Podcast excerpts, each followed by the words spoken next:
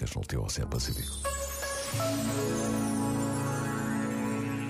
Na sua recente visita à Eslováquia, o Papa Francisco criticou uma religiosidade rígida que retira a liberdade aos crentes, pedindo que a Igreja Católica seja sinal de liberdade e acolhimento.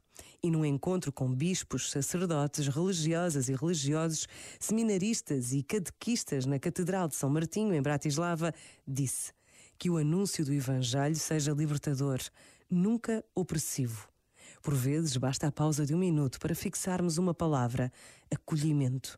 Que transformações pode trazer esta única palavra nas nossas vidas pessoais, na vida das famílias e das sociedades? Pensa nisto e boa noite. Este momento está disponível em podcast no site e na app.